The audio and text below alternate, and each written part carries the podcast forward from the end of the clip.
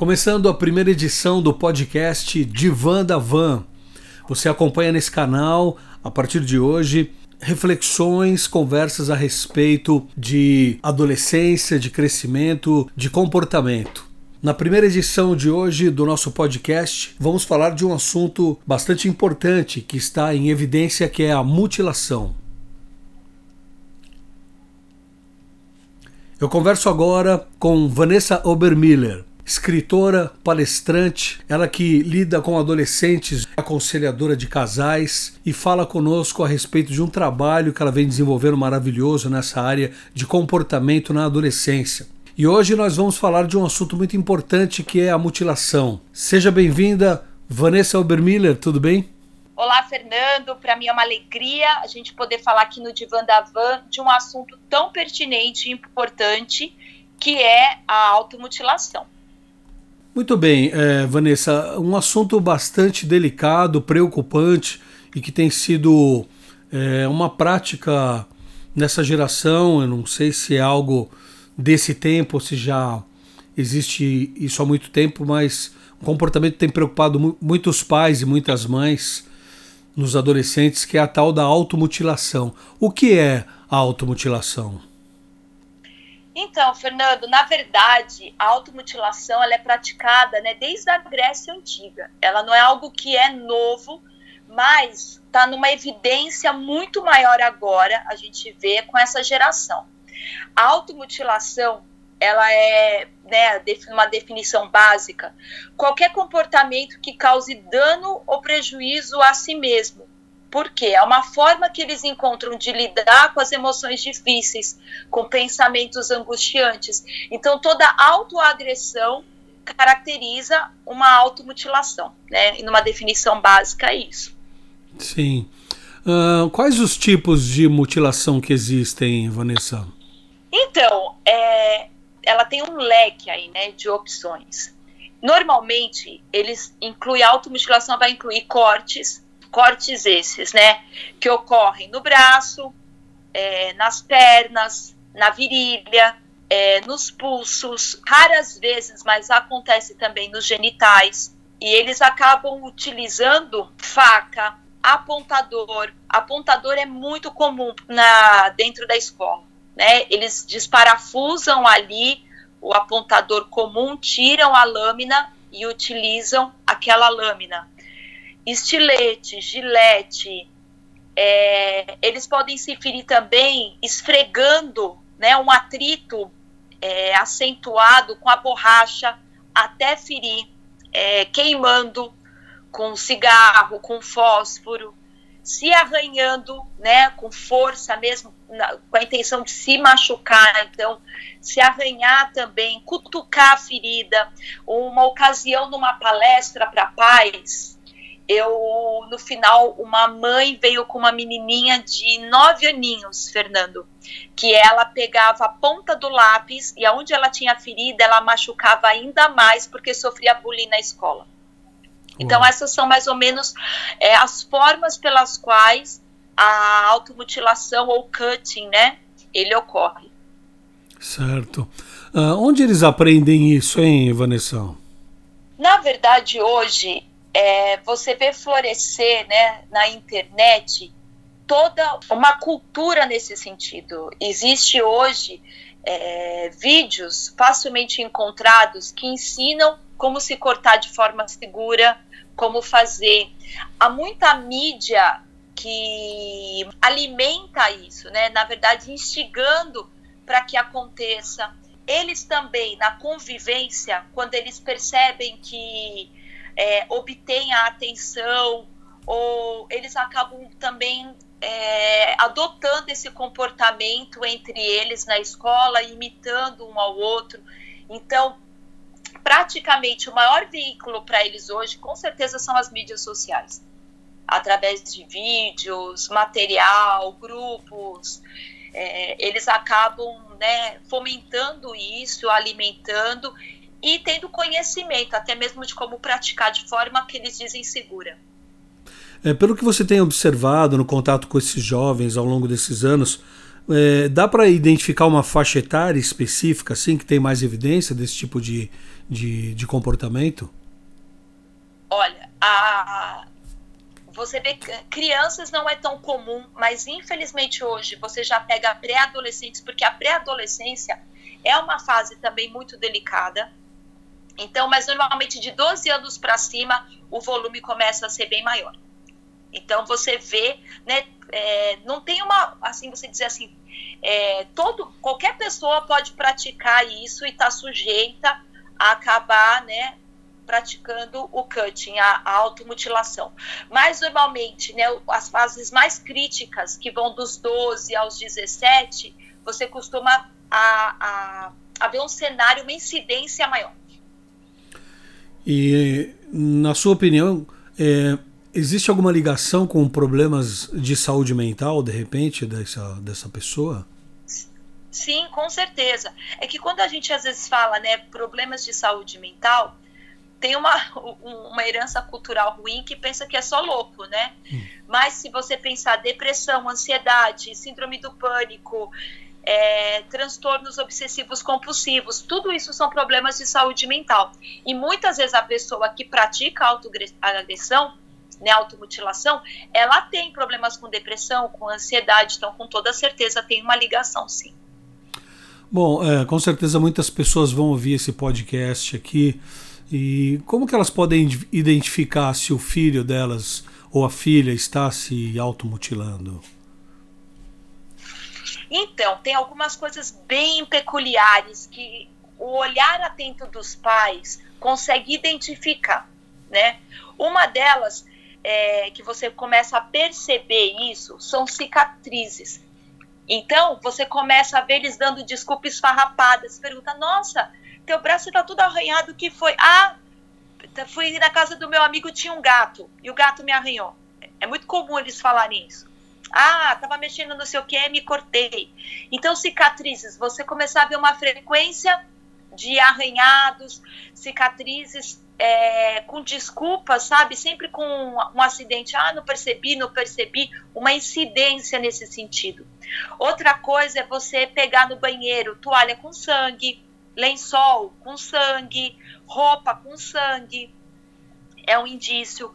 Outro que é muito óbvio, é, eles normalmente a pessoa que se corta, ela usa roupas que escondam. Então você começa a ver, tá todo mundo maior calor e a pessoa sempre de manga comprida, sempre de calça comprida, porque é para esconder as cicatrizes, né? É, dificuldade de relacionamento. Então você percebe uma pessoa que você, né, o seu filho ali com dificuldade de relacionamento, precisa ter esse olhar.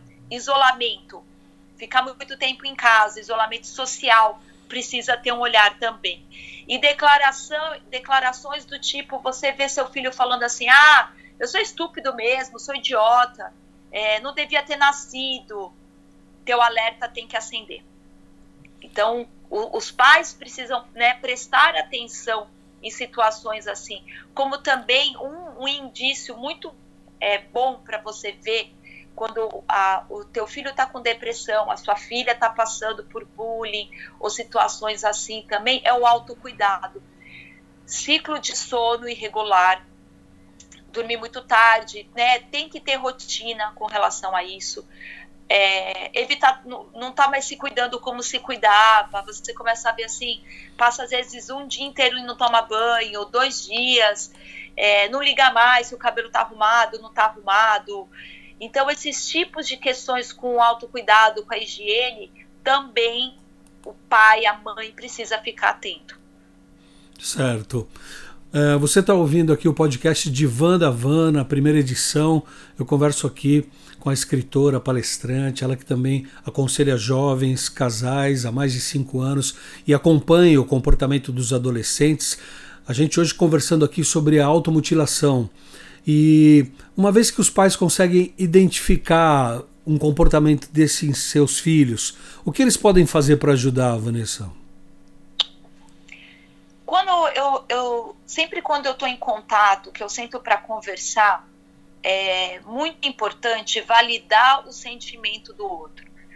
Porque qual é a tendência de um pai e uma mãe? A falar assim, ai, é, isso é bobeira, é fase, vai passar. É, você tem tudo, eu não sei por que, que você faz isso, você não me ama. São tipo de é, diálogos que não vão produzir né, é, o efeito necessário. Então, primeira coisa, inicie conversas. Você tem percebido, não vai ser incisivo, porque o adolescente, ele normalmente, Fernanda, ele não gosta de conversa olho no olho. Então, a gente tem que pegar adolescente quando quer conversar com eles. Você não pode falar assim, olha, senta aqui, vamos ter uma conversa. Ele normalmente se fecha.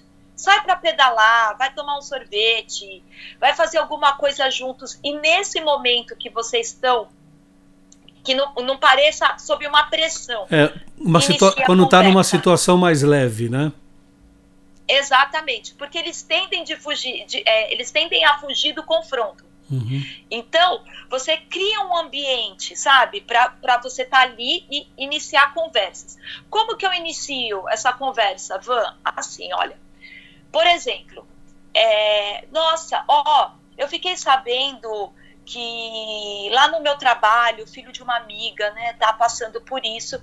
Você conhece pessoas assim? Poxa vida, como a gente pode ajudar? Eu, eu, eu tive uma empatia nessa hora, queria saber como poder ajudar. Porque você vai começar a construir ali, deixar ele falar o que, que ele pensa daquilo. Uhum. E você vai entrando no assunto. Nossa, é, o que você acha que essas cicatrizes, se elas pudessem falar, o que, que elas diriam? Sabe conversas desse tipo? Você pega assuntos e traz para ouvir a opinião e vai entrando. É, e vai dando abertura ali, vai construindo, até o momento que você possa falar, poxa, eu gostaria de poder ajudar, se tivesse acontecendo, eu gostaria de saber né, de que forma pode ajudar, como, como você se sentiria ajudado, para que a pessoa não se feche. Né? Não adianta entrar gritando, falar, ai, mas eu te amo, não faz uma coisa dessa, porque a, ali acaba criando só uma tensão e não validar o sentimento também cria um problema, porque não adianta você dizer que você é forte, que é, você já enfrentou coisa pior, né? Fala, olha, eu entendo o que você está sentindo, eu quero te ajudar. Como? A sororidade, né? Você ter a capacidade de se pôr no lugar do outro, isso é sempre importante. Com certeza. Uh, bom, esse podcast aqui, ele provavelmente vai ser ouvido por todo tipo de pessoa, de todas as idades, e pode ser que também pessoas que estejam ouvindo esse podcast nesse exato momento se identifiquem com esse problema e tenham esse problema. Pessoas que se automutilam e às vezes eh, nem entendem porquê ou querem parar e não conseguem, né? E eu te pergunto, é, o que falta para essa geração? É, ser feliz, não buscar essa dor, essa, esse sofrimento? O que, o, o que, o que eles podem ter para serem transformados nesse sentido, é, Vanessa? Cada ser é único, né? Mas se a gente olhasse né, para avaliando de uma forma muito ampla, é, a internet trouxe inúmeros benefícios, mas trouxe um déficit de comunicação gigantesco. Então, todo pai, toda mãe, toda, toda é, aquelas pessoas que estão próximas, amigos, que querem ajudar, a gente sempre fala, olha, inicia a conversa. Por quê? Porque é uma geração que lida muito mal com a frustração. Então, toda vez que eles se sentem frustrados, né, como eles são, é, não sabem lidar com a frustração, Normalmente, nessa fase da adolescência, eles têm atitudes muito impulsivas, tudo é muito macro, muito grande para eles, né? Eles acham assim: eu tenho que aproveitar a vida como se fosse. É, não houvesse amanhã. Uhum. Então, trabalhar o contentamento, né? A, a, uma das chaves para a felicidade é você ser feliz com o que você tem. Então, nós vivemos numa, no meio de uma sociedade hoje que as pessoas estão é, infelizes com qualquer coisa, você fala muda, como se fosse um defeito, né? Troca. Então a pessoa não gosta do nariz, troca. A pessoa não se sente bem com o cabelo, muda. E claro, você tem que procurar o seu bem-estar, mas tudo tem que ter equilíbrio. Então eu acho que todo pai, toda mãe tem que trabalhar muito a questão do contentamento e da frustração, porque a vida nos frustra. Então eles precisam passar por essa questão.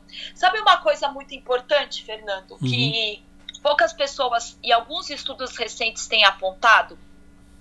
A, o ato de se cortar, ele libera alguns opioides. É como se ele liberasse opioides e endorfinas no cérebro. Então, o, o se torna realmente um vício se cortar. Porque vai criando uma dependência. E as pessoas não sabem disso. Uau. Porque o cérebro, na hora que a pessoa começa a se cortar, alguns estudos têm apontado que há liberação de endorfinas e de opioides no sistema nervoso. Então, o, o, se torna algo viciante para a pessoa. E normalmente a frase que eles usam é assim, né? Eu tenho uma dor interna tão absurda que eu prefiro a dor do lado de fora.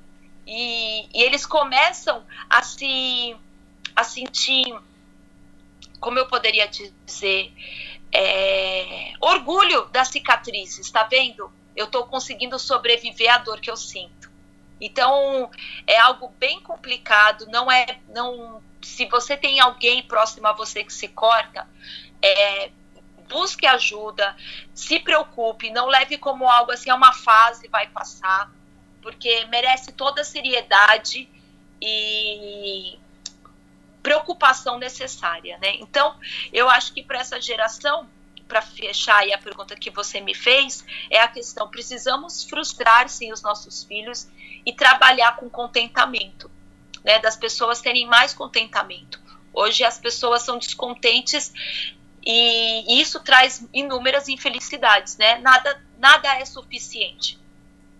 Verdade, inclusive a, as frustrações, né, as decepções da vida fazem parte da caminhada e a gente tem que aprender a lidar com isso encarando de frente, né, Vanessa?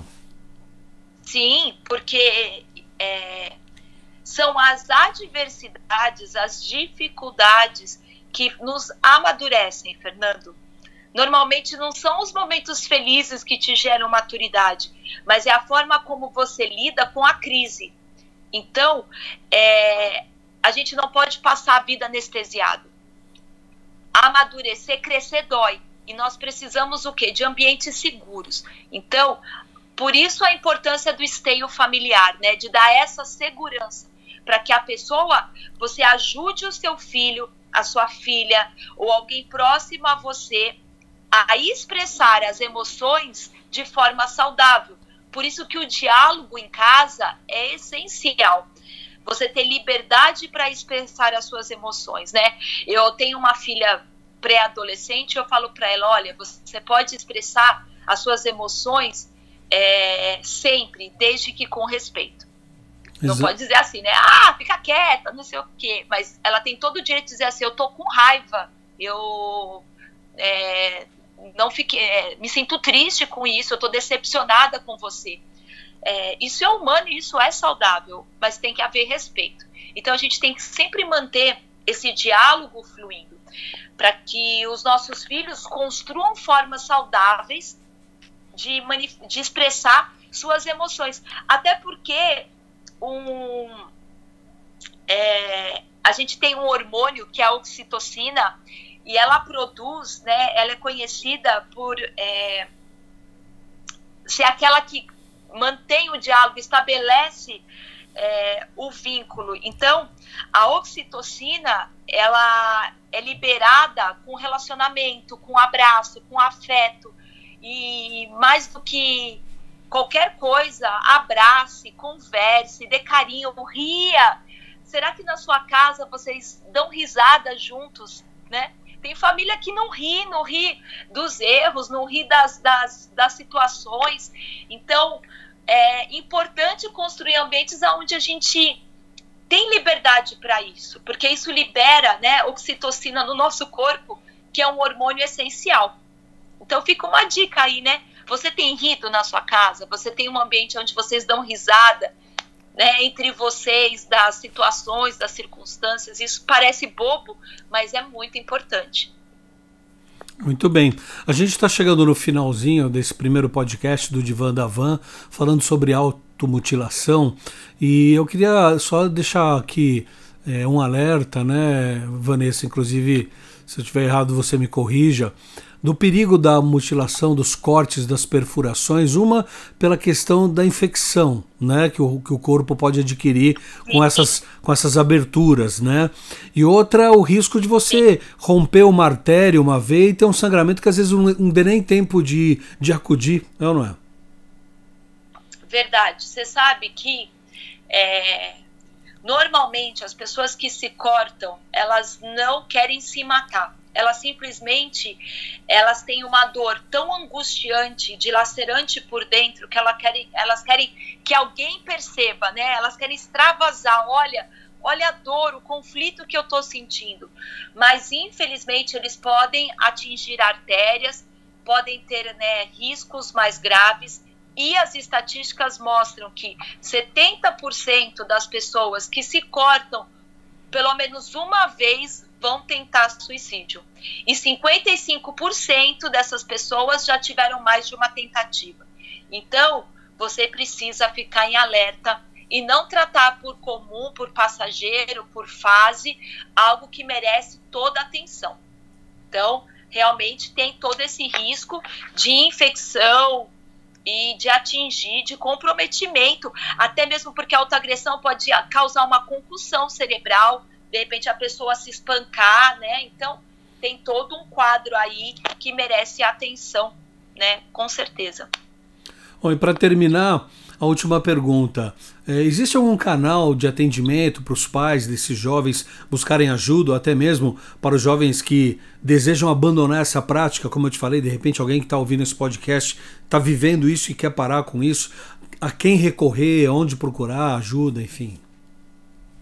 Olha só, Fernando, com certeza, qualquer pessoa que estiver vivenciando ou ter alguém próximo que está vivenciando tem que procurar ajuda imediatamente. Hoje a gente tem, né, através do sistema é, único de saúde, aqui, por exemplo, na minha cidade são os CAPs, né? Então você tem uma rede de psiquiatras, psicólogos, para que esteja sendo feito o acompanhamento e eles vão, né, direcionar para aquilo que vai se tornar mais efetivo. Todo tipo de aconselhamento é sempre válido, porque o aconselhamento ele vai equipar o seu filho a lidar com o enfrentamento, né? Então, de que forma ele pode lidar com esse enfrentamento? Isso pode ser feito através de um psicólogo, é, grupos de ajuda. É, se você é um cristão, você pode procurar então, é aconselhamento com líder de jovens, com quem trabalha com jovens. Terapia também é aconselhada. Então, você pode dispor e deve dispor de todos esses canais, né? E sim, deve procurar ajuda médica competente de um profissional da área de saúde, com toda certeza. E tem o seu contato também que vai ficar disponível aqui no podcast para quem quiser sim, te procurar também, né, Vanessa?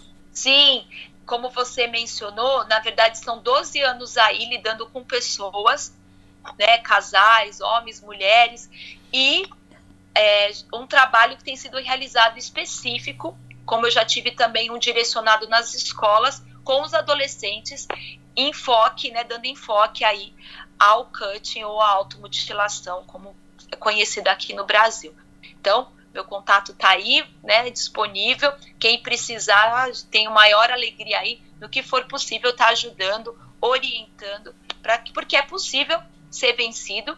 Tem que ser tratado na raiz, porque também não adianta a pessoa só parar com a prática, Fernando. Porque o gatilho é a dor emocional. Então precisa ser trabalhada as questões emocionais, porque muitas vezes é, eles param de se cortar mas vão buscar uma outra válvula de escape, porque a dor emocional permanece. Então, o enfoque é a dor emocional, fazer com que ele busque formas saudáveis de expressar. E isso é feito de inúmeras formas, inclusive melhorando a comunicação em casa, o autocuidado, atividades físicas, ajuda especializada, achando um hobby aí, algo que ele goste de fazer, que ela goste de fazer, para que encontre formas de lidar de maneira saudável e eficaz com a automutilação. Então essa foi a primeira edição do podcast de Van da Van, trazendo aqui um assunto de muita importância que é a automutilação, que tem acontecido com frequência nos adolescentes e ela, que é uma especialista nessa questão de comportamento na adolescência, já vem lidando com adolescentes há muitos anos, aconselhando, né? ela que é escritora e palestrante, Vanessa Obermiller. E Vanessa, deixa o seu Instagram, quem quiser fazer perguntas, ou você que nos acompanha tem alguma sugestão, algum tema que você gostaria que a gente abordasse, também pode indicar, é ou não é? Com certeza. Você pode ir lá conferir no Instagram de Vandavan Oficial. E o programa ele acontece ao vivo todo sábado às nove e meia da noite no Facebook, na minha página Vanessa Obermüller. E no próximo podcast da semana que vem vamos falar sobre o bullying. Então, se você tem alguma pergunta a respeito desse tema, você pode fazê-la e encaminhá-la no Instagram da Vanessa, ok? De Vandavan Oficial.